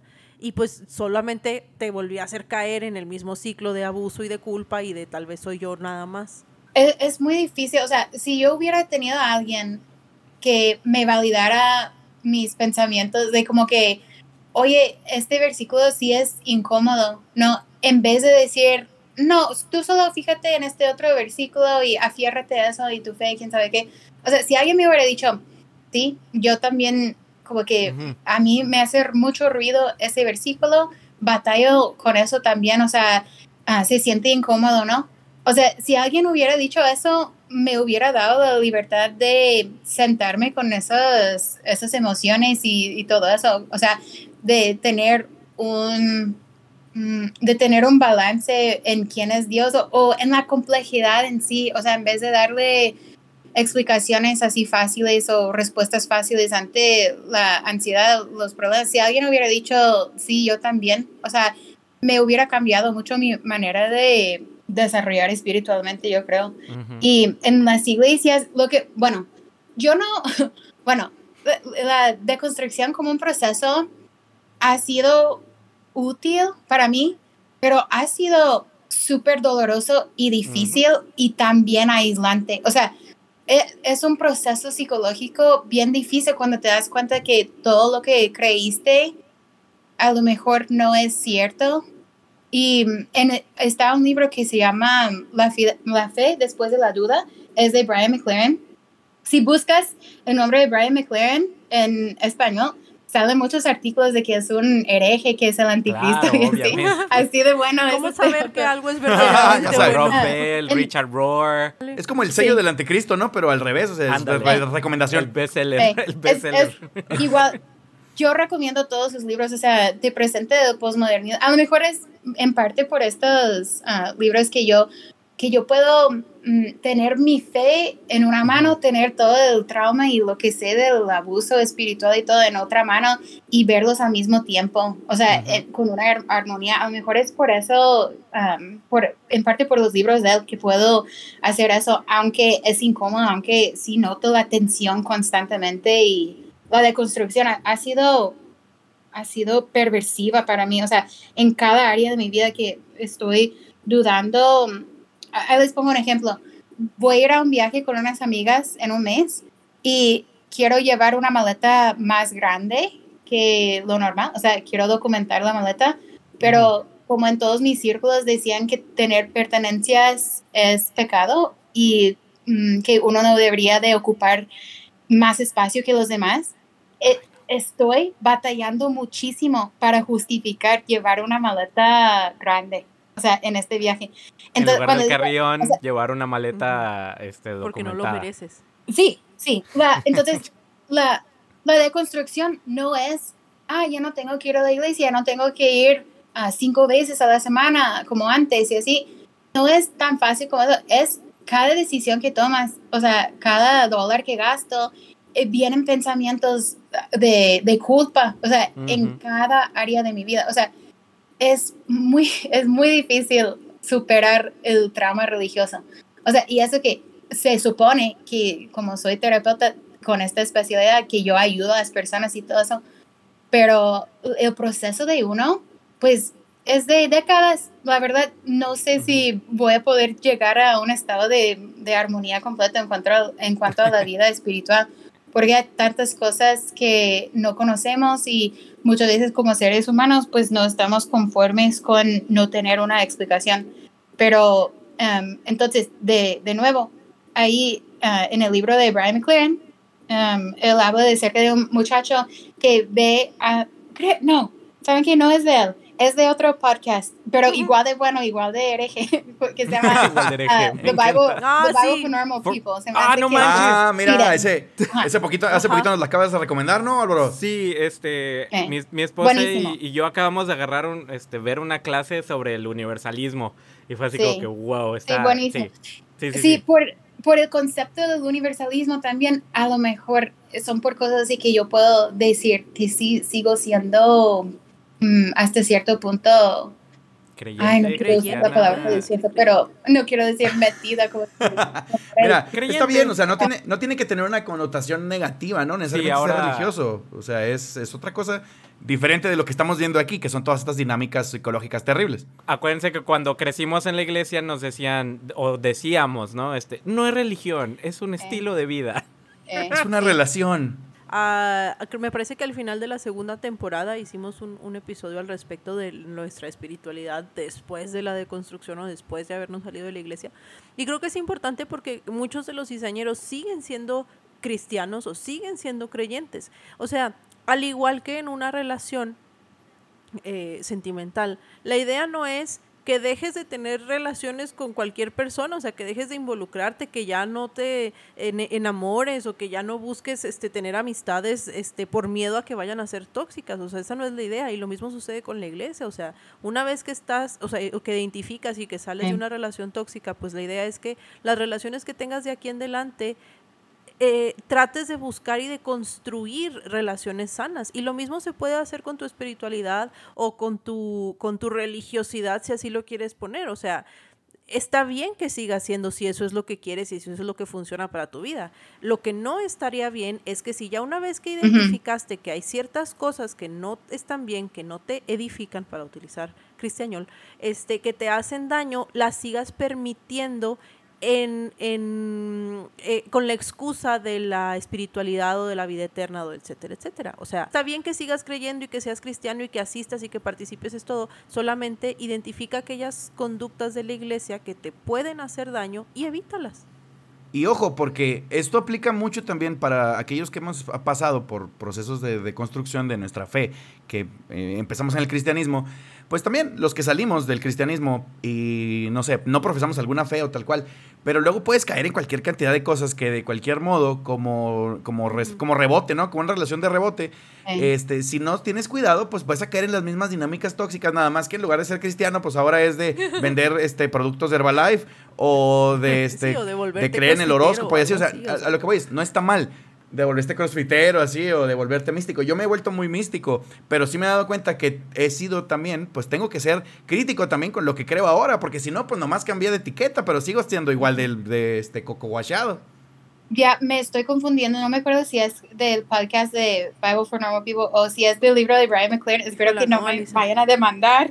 Solo que escuché el libro audio y luego solía caminar por mi colonia escuchando el podcast también. Me acuerdo en, en dónde estaba en mi colonia cuando escuché este concepto, pero no me acuerdo cuál era. Pero igual. Uh, uno de esos dos. Uno de estos dos, no sé, estaban hablando de un muchacho que tenía como, o sea, es como si construyera una pared con legos, ¿no? Que los legos así se encajan así exactamente, ¿verdad? Entonces, al hacer ciertas preguntas, era como quitar uno de los legos, pero ya saben cómo es, o sea, como son como ladrillos, tienes que quitar muchas capas y todo eso y tienes que destruir el muro para quitar ese lego, ¿saben? O sea, a mí me pasó con, con la evolución. Cuando empecé a estudiar sobre la evolución, eso tenía muchísimo más sentido que las teorías de la Tierra Nueva. Entonces, al darme cuenta de eso, yo dije, ay, pero entonces, ¿qué más? ¿Qué más no es cierto? Entonces, al cuestionar una sola cosita, empiezas a destruir todo, todo el fundamento que has tenido, que has echado muchas ganas, has invertido mucho tiempo y mucho esfuerzo y todo eso en construir todo perfectamente.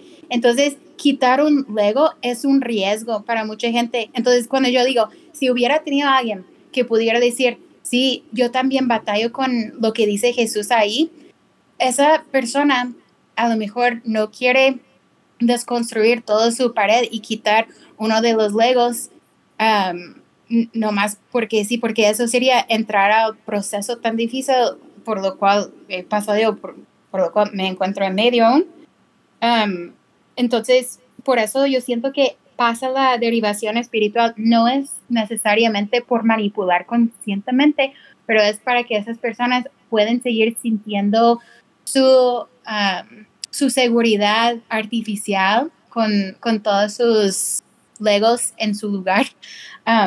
porque sí, si, si dejas de creer una sola cosa, pues ya no está tan fuerte tu pared en, en, otros lugares. Entonces ahí corres el riesgo de perder tu comunidad, corres el riesgo de, y si voy al infierno, y luego desconstruyes esas uh, esas creencias y no, ¿qué tal si no hay infierno? Eso encaja más con cómo veo a Dios. Y luego la iglesia te dice, tú estás inventando a tu propio Dios. Y es un ciclo, es un ciclo tan vicioso. Y no tengo respuestas, no puedo, no puedo decirles uh, la, la, respuesta porque creo que estaría cometiendo el mismo error. y, eh, y, el mismo error que antes cuando yo estuve discipulando a personas y hablando de lo que dijo Meni ahorita, yo siento que para la gente que está escuchando, es muy importante que escuchen, o sea, sí, todavía, todavía puedes nutrir tu vida espiritual, o sea, nadie en la comunidad de construcción te está exigiendo que seas ateo, o sea, eh, nomás a lo mejor tu expresión de tu fe va a ser diferente, porque también es como dijo Carla, dejar de estar involucrada con estas situaciones abusivas, pero también dejar de a lo mejor ah, tratar a personas así, o sea, si, si sí estás en una posición de liderazgo, o sea, es muy fácil seguir en los mismos ciclos de disciplinar a la gente que está abajo de ti o dar consejos que no, o tratar de jugar a la psicóloga cuando no, o sea, porque según esto tienes autoridad de Dios, o sea, todas esas dinámicas, pues las personas que mm, están todavía pues metidas en las iglesias, no es nada más no, no darle lugar a, las, a, los ciclos, pero es no participar en ellos, porque todavía estás ah, afectando a la gente. Como yo, que les digo, o sea, a lo mejor todavía sigo siendo creyente y lo digo de una manera ligera, em, yo no voy a disipular a nadie. O sea, eso así es una manera que he reconciliado algunas de mis creencias. No siento que estoy en, en un lugar donde he podido separarme tanto de, um, de la sociedad cristiana o de las normas sociales cristianas como para disipular de una manera que no es igual de abusivo a lo que yo experimenté antes. ¿Sí me explico?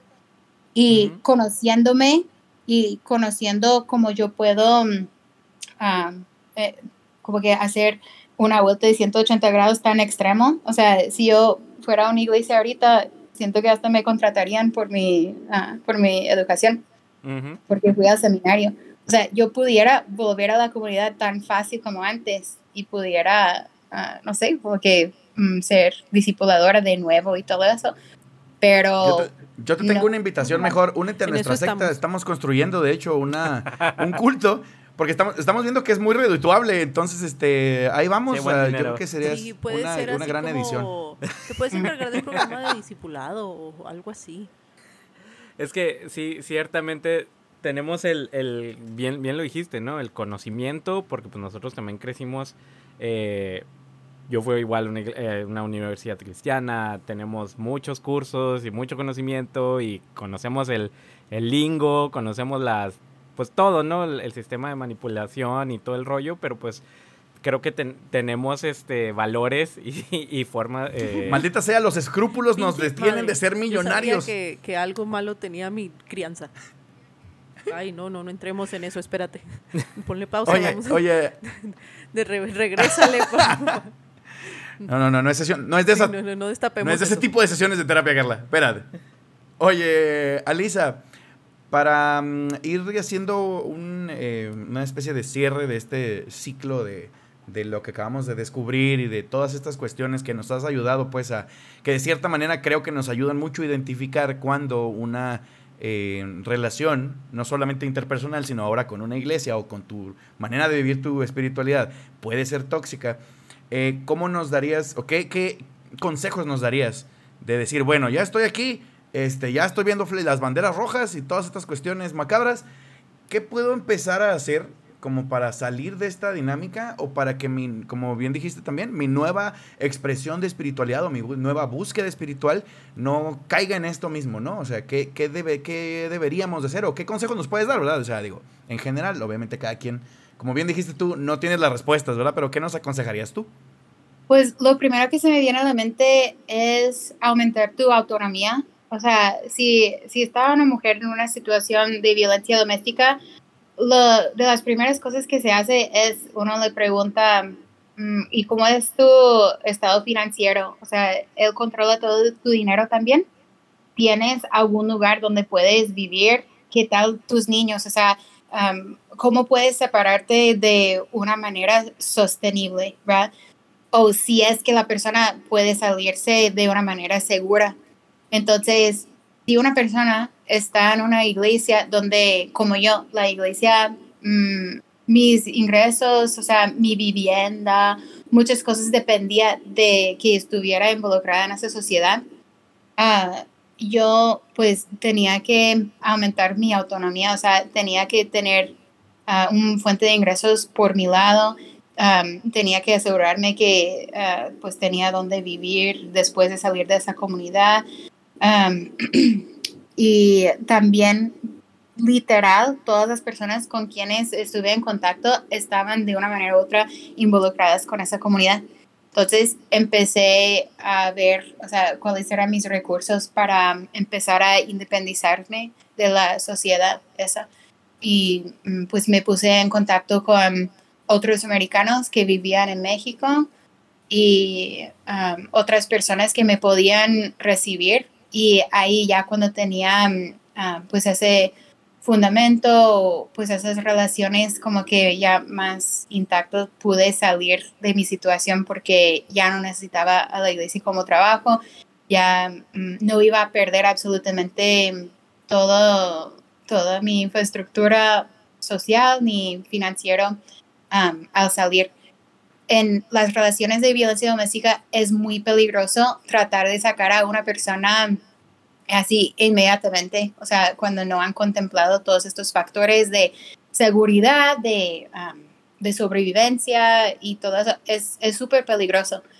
Entonces, yo diría lo mismo, pues, para la salud mental de las personas, que es peligroso decir, ah, estoy viendo todo esto, mejor me voy. O sea, es inevitable, a lo mejor sí va a pasar, pero necesitas preguntarte mm, por qué y cómo. Porque si tratas de salir inmediatamente y te encuentras necesitando la ayuda de nuevo de la iglesia, puedes caer en una etapa de reconciliación, de que, no, perdóname por lo que dije, ah, quiero mi trabajo de vuelta, por favor, ya no lo vuelvo a hacer y así, y puedes recaerte en el mismo ciclo si no tienes, si no tienes como que una buena infraestructura fuera de la comunidad. ¿Sí me explico? Sí, sí, perfecto. Ajá. Muchísimas, muchísimas gracias. Sí, está, está gacho estar en esa situación, porque si sientes que todos tus legos se están, que, ah, se están saliendo, que ya hay muchos hoyos en tu pared y todo eso, y entonces es un nivel social, un nivel espiritual, son niveles de todo y si no estás preparado para todo lo que viene, pues puedes caerte en lo mismo. Es como si, mi, si tuviera una amiga que estuviera en la violencia doméstica, no, no, no, voy, voy por ti ahora mismo, empaca todas tus cosas y voy. Y luego mm, ella, pues, mm, claro.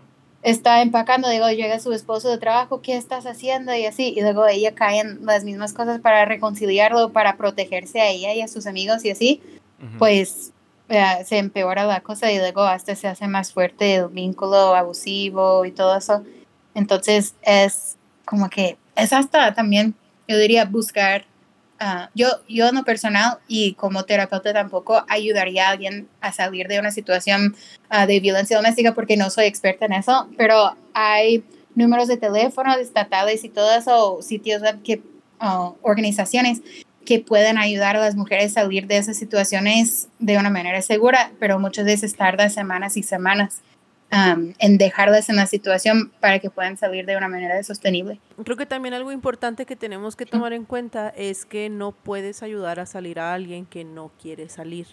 Eh, creo que sobre todo cuando uno empieza este proceso de, deconstrucción, de darse cuenta, de, de poner en, en, evidencia las creencias o dejar de creer incluso, perdón, este, cuando te das cuenta de eso, quieres que todo el mundo lo vea y quieres que todo el mundo se dé cuenta y quieres decirle a todo el mundo y luego empiezas un podcast esperando que todo el mundo se dé cuenta. Estás en tu primer amor. Este, y, y la cosa es que ese es el problema a veces, o sea, que a veces queremos eh, que la gente, o sea, a veces eh, llegamos con la gente o le decimos a la gente y, oye, no, es que mira, eso está mal, eso es abuso, eso este, te está haciendo daño. Y esa no es la manera de hacer las cosas. O sea, creo que al final, eh, hablando de las creencias, ¿verdad? Hablando de este sistema de creencias, de este tipo de vida, de, de salir de una relación abusiva dentro de una iglesia o de cualquier otro sistema de creencias, perdón, este, creo que también es importante que recordemos que como personas, pues no podemos forzar a nadie a salir, ¿verdad? O sea, creo que podemos ser un apoyo en el momento que la persona lo, lo busque, pero no nos corresponde ser salvador de nadie. Oye, hace poquito ah, estaba viendo, este, creo que lo publicó este Nico Ponche ahí en, en, en Instagram, un clip acerca de un documental que hablaba de, de, neurociencia, ¿no? Y en específico de las creencias, de cómo la gente reacciona a sus creencias, ni siquiera solo religiosas, sino también políticas y de otras índoles, ¿no? pero creencias que son como fuertes, arraigadas y que forman parte de la identidad de las personas. Y estaban monitoreando de cierta manera, digo, no conozco la ciencia completa, ¿verdad? De esto, pero estaban monitoreando las reacciones que tiene el cerebro al recibir argumentos que estaban en contra, argumentos sólidos en contra de las creencias que esas personas tenían. Y la parte interesante era justamente que lo que reaccionaba era en realidad el aspecto emocional. O sea, no, nunca entraba el aspecto racional en defender argumentos racionales, entonces, es bien importante esto que estás, este, o más bien como para abonar a esto que estás diciendo, Carla, eh, recordar que nuestra identidad muchas veces está basada en estas cosas que creemos, más que nada, pues en nuestra religión, ¿no? O sea, es una de las partes, yo diría, fundamentales de nuestra identidad, eh, o nuestro sistema de creencias, ¿verdad? Si no tenemos alguna religión en particular. Pero mm, la reacción va a ser emocional, no va a ser racional. No, no, le voy a poder yo dar los mejores argumentos para que se salga de la casa porque le están pegando a la chica o este, quien sea que esté sufriendo violencia, ¿no? eh, porque los argumentos racionales en ese momento no van a entrar porque la primera que reacciona es las emociones, protegiendo a la identidad de la persona, o sea, de cierta manera dando una especie de, de caparazón, porque el cerebro no puede lidiar con esto. Entonces, pues sí, es justamente lo que, lo que siempre dices tú. Nosotros no estamos aquí para sacar a nadie de la iglesia. Pero si la gente empieza a buscar esto hacia afuera, entonces sí, agárrense de aquí porque este, pueden encontrar discusiones que les van a ayudar a esclarecer esto que están sintiendo. Sí, las creencias están en otro lugar en el cerebro que los pensamientos lógicos. O sea, muchas veces las creencias no están tan lógicas, pero tienes lógica, es como, como si, ah, yo creo que hemos hablado de eso antes, como la disonancia cognitiva que, que sientes, o sea, puedes saber algo, pero en tu corazón pues es diferente, no es cierto. Y así pasa con la seguridad, como que puedes decir, digamos que te mm, estuviste en un accidente automovilístico y te subes a otro carro y sabes que estás seguro que no va a pasar nada porque estás estacionado, pero ah, en tu corazón o como que en tu cuerpo sientes que no estás seguro en base a la creencia de que estoy en peligro por una experiencia previa. Pero sí, es súper relevante la, la neurociencia con todo esto, pero cambiar creencias es mucho más difícil Um, porque no es cuestión de nomás aprender cosas o uh, saber información. Eso es muy diferente, son dos partes distintas del cerebro. Bien lo dijo Ricardo Arjona, una duda puede más que una razón. Ay, no. Ay, hijo de tu madre. Y aquí es donde pierdo todo. Los que nos escuchan que las preferencias musicales de Álvaro no nos definen como personas. Tampoco. No reflejan los intereses del podcast. Oigan, no, pero pero sí, no, ya lo, lo, habíamos hablado con Armandowski, eso de que pues uno, uno a veces ni siquiera decide qué creer, sino bien este, con, con la experiencia, con todo lo que, lo que hemos vivido, aprendido. También, con lo que hemos bebido, güey, a Bebido, aprendido, este, inhalado, fumado, este, todo lo Inyectado. demás. Ah, cabrón. Este, todo, todo, todo, todo, pues, este, sí está más, más complicado el, el el elegir. Pero yo creo que cuando existe esa libertad de, de cuestionar, de, de, preguntar, de dudar, este, yo creo que, bueno, yo muy, muy, muy, muy en lo personal he logrado tener esa, como que esa paz con la incertidumbre. El, inclusive hay veces que yo mismo me digo, ¿sabes qué? Este, si Dios sí existe, y si Dios este, tiene un plan o lo que sea, pues su, su soberanía es muchísimo mayor a mis, a mis creencias, a mi mente tan finita. Entonces, así como dijo Alisa, a veces es más fácil para mí creer en algo como el universalismo, algo como en el que pues como que muestra más una naturaleza de un dios del cual me lo pintaron que es amor, que es esto, que es aquello. Este, y aún así, si yo estoy errado y todo, yo sé que este, o, descanso en, en que, en la duda. Y, creo que se vuelve como que un proceso, un viaje en el que pues te cuestionas todo lo que te dicen, pero al mismo tiempo buscas y, escuchas al el pensar de otras personas, etcétera, etcétera. Entonces es parte de este, de este proyecto también. Mi esposo siempre dice que prefiere no tener la razón si está amando a la gente y apreciando a los derechos humanos que tener la razón y estar poniendo a las personas en peligro. Y eso lo dice específicamente en cuanto a los derechos de la gente gay aquí en mm. Estados Unidos, que están desarrollando muchas leyes para destruir la comunidad. Entonces, él dice, prefiero, si los religiosos dicen que no tengo la razón al estar a favor de estas personas, pues prefiero eso a tener la razón porque es más natural um, desear los derechos humanos para las personas y desear su paz y armonía que claro, su bienestar y, y, pues sí, ¿no? O sea, Jesús dijo, pues ama al prójimo, no no este, no juzgues, etcétera, etcétera, ¿no? Entonces, pues sí, más vale. Bueno, pero también dijo que iba a vomitar de su boca a la gente, entonces, este. bueno, eso lo, eso lo, lo viene, en las, en las pistolas de, este. De Meneses. de Meneses. Uy, súper. Bueno, Chiste súper chihuahuense, gracias. Cañón, gracias, bye. La cizaña. El podcast con las conversaciones que la iglesia no quiere que tengas.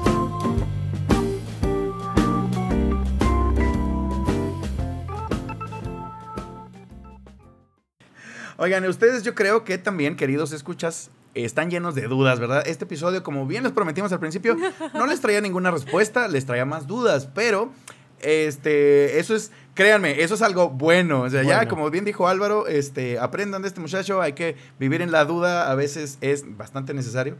Este, entonces, eh, ¿dónde nos pueden hacer llegar todas estas dudas maravillosas? Este, obviamente nosotros no tenemos la respuesta, ¿verdad? Pero podemos seguir platicando y este, haciéndonos más dudas entre todos.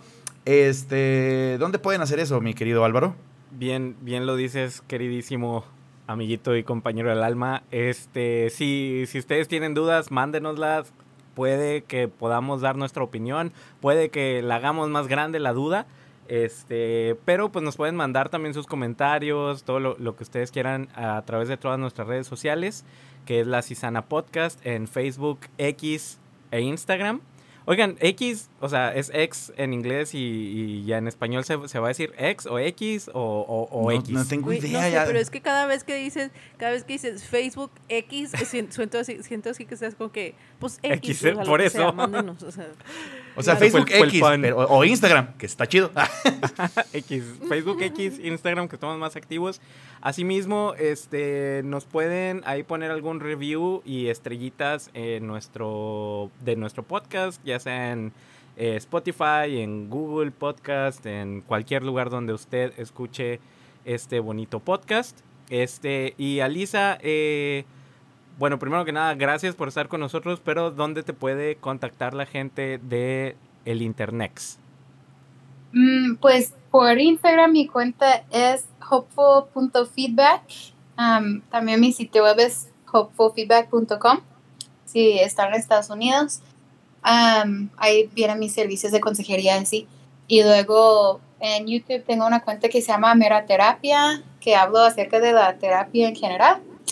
Y creo que es todo. Ahí visito su, um, su cuenta, o ¿cómo se llama? Un servidor de Discord. Perdón, soy bien vieja, la a veces visito su servidor de Discord de vez en cuando, entonces ahí a lo mejor me pueden encontrar también. Comercialote De- también para el Discord. Muchísimas gracias, que también se me olvidó que, este, mencionarlo. Este, De hecho, fíjate, es tan, X. es tan ya parte del podcast, Alisa, que hace mejor la publicidad que tú. Sí, sí, fácil, Ajá. fácil. Este, sí, a- Ya se la sabe, de hecho ya se sabe la intro mejor que verdad. nosotros. Este, únanse al Discord, ¿cierto? Ahí, este, pues también hay contacto eh, en directo, pues, con, con nosotros. Y como que más, más en vivo a veces estamos ahí, pasamos un buen rato comentando, pasando memes, este, comentarios, etcétera, etcétera. Entonces, este, únanse al Discord. Bueno, pues Alisa, una vez más, muchísimas gracias. Te digo que cada vez que vienes nos das una estrujada y, y quedamos así, este, como dijo Álvaro, con más dudas que otra cosa, pero pues creo que es importante, ¿no? O sea, creo que es importante, es parte del proceso. Y creo que también, em, pues el, enfrentarse y ponerle nombre a las cosas, este, creo que también es parte muy fundamental de, de crecer y de identificar aquello que, pues ahora sí que en algún momento nos molestaba y que ahora pues sabemos por qué, ¿no? Este, de verdad, muchísimas gracias por aceptar nuestras invitaciones, este, y estar dispuesta a aguantarnos, este. Luego me encanta porque ella viene así como que bien preparada y con su discurso bien hecho y, y claro, esto es lo que vamos a decir y los temas que vamos a topar, porque esto es importante. Y luego así nosotros tres, así que, hola. Venimos a cagarla. Pero bueno, de Es, perdida es aligeramos. casi, un es ligeramente una, como una relación tóxica. nosotros somos, Es nosotros somos los es. malos aquí. Eso es lo peor, güey. Sí, exacto. Está como el meme. Pero te prometemos que- Somos los malos. Sí, pero te prometemos que vamos a cambiar, Alisa, seremos mejores. Ay, ay. Si la próxima vez que vengas estas cosas ya no van a pasar. Pues son diferencias culturales, no se preocupen. No es, no es tan mal, es diferente nomás, no se preocupen. No, sí. Bueno, muchas gracias a ustedes por invitarme de nuevo y estaré esperando los memes del episodio. Excelente. Eso es todo. Memes de trauma, yay. Bueno, pues nada más recuerden que, que, como dijimos aquí, este, pues recuerden que esto es algo, un proceso personal, ¿verdad? O sea, se trata de que cada quien eh, avance al ritmo que, que pueda ir avanzando. Como dijo Alisa, tampoco se trata de echar por la borda todo lo que crees y todo lo que eres hasta este momento, porque también eso es algo este, pues dañino. Entonces, eh, pues nada más así como reflexión final o como final warning o lo que sea, este, pues eh, llévensela tranqui y busquen sistemas de apoyos que les funcionen. Eh, eh, para nosotros, sorpresivamente, fue un podcast también lo que empezó con este proceso. Eh, tal vez logremos hacer eso para algunos de ustedes, pero sí es muy necesario que busquen sistemas de apoyo, sus amistades, dentro y fuera de la iglesia, hablen las cosas de las que dudan y de las cosas que ven que no están bien, háblenlos con, sus, con las personas que están dentro de la iglesia y con quien tengan confianza, porque se van a sorprender y se van a dar cuenta de que pues no son los únicos. Y busquen apoyo, eh, de preferencia apoyo profesional, pero si no es así, bueno, pues por algo se empieza, ¿no? Es así como llegamos al final de este domingo de insurrección. Se despide de ustedes la cizaña.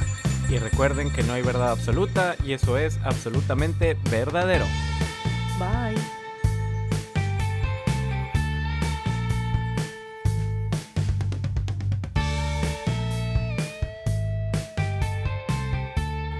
A veces hasta milagroso resultaba, porque tú eres tan malo que, que a fuerzas para que logres Claro. algo tiene que ser un milagro. Entonces te quita todo la autoestima. Y obviamente empiezas a tener esta codependencia de si no estoy en este ambiente donde, donde Dios es quien la- logra los éxitos por mí y me alejo, pues ¿qué va a hacer de mí? No voy a hacer nada.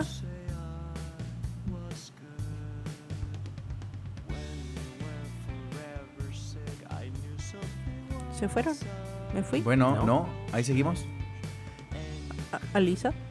Sí, aquí sigo. Es que Ah, creo que nos, o sea, es que nos dejaste, nos dejaste este, bastante este, atorados. Creo que está este, muy certero tu. Est- Están procesando. Sí, lo estamos procesando. Puedes ver la bolita aquí alrededor. Güey, es muy cierto, este, porque luego también lo vemos, eh, lo mencionaba, por ejemplo, salió en un, en un ejemplo muy, mm, digamos, escandaloso, esto que mencionaba a, a Lisa, ¿no? De, de, de que, ay, espérenme, no, sí, sí me dejaste bien desconcentrado, güey, espérate, no, dale, si quieres, si quieres que Alisa, Alisa continúe. Iba a otra cosa, pero creo que iba a cambiar el tema muy abruptamente, entonces mejor no. Dale. Ah, ¿Con qué quieres que continúe? Ah, Eh, pues, espérame. Ah, ¿pueden- Carla, nos reseteaste todos, mi cabrón, qué pedo. Una disculpa. Ay, qué bonito, güey. No, está, está bien chingón, güey. Oye, pon, pon, esto al final del episodio, por favor. Sí. Sí, no sé si lo voy a guardar. Claro que sí. Nos quedamos como venados lampareados. Sí. Güey, y mira que es difícil dejarnos sin hablar, güey.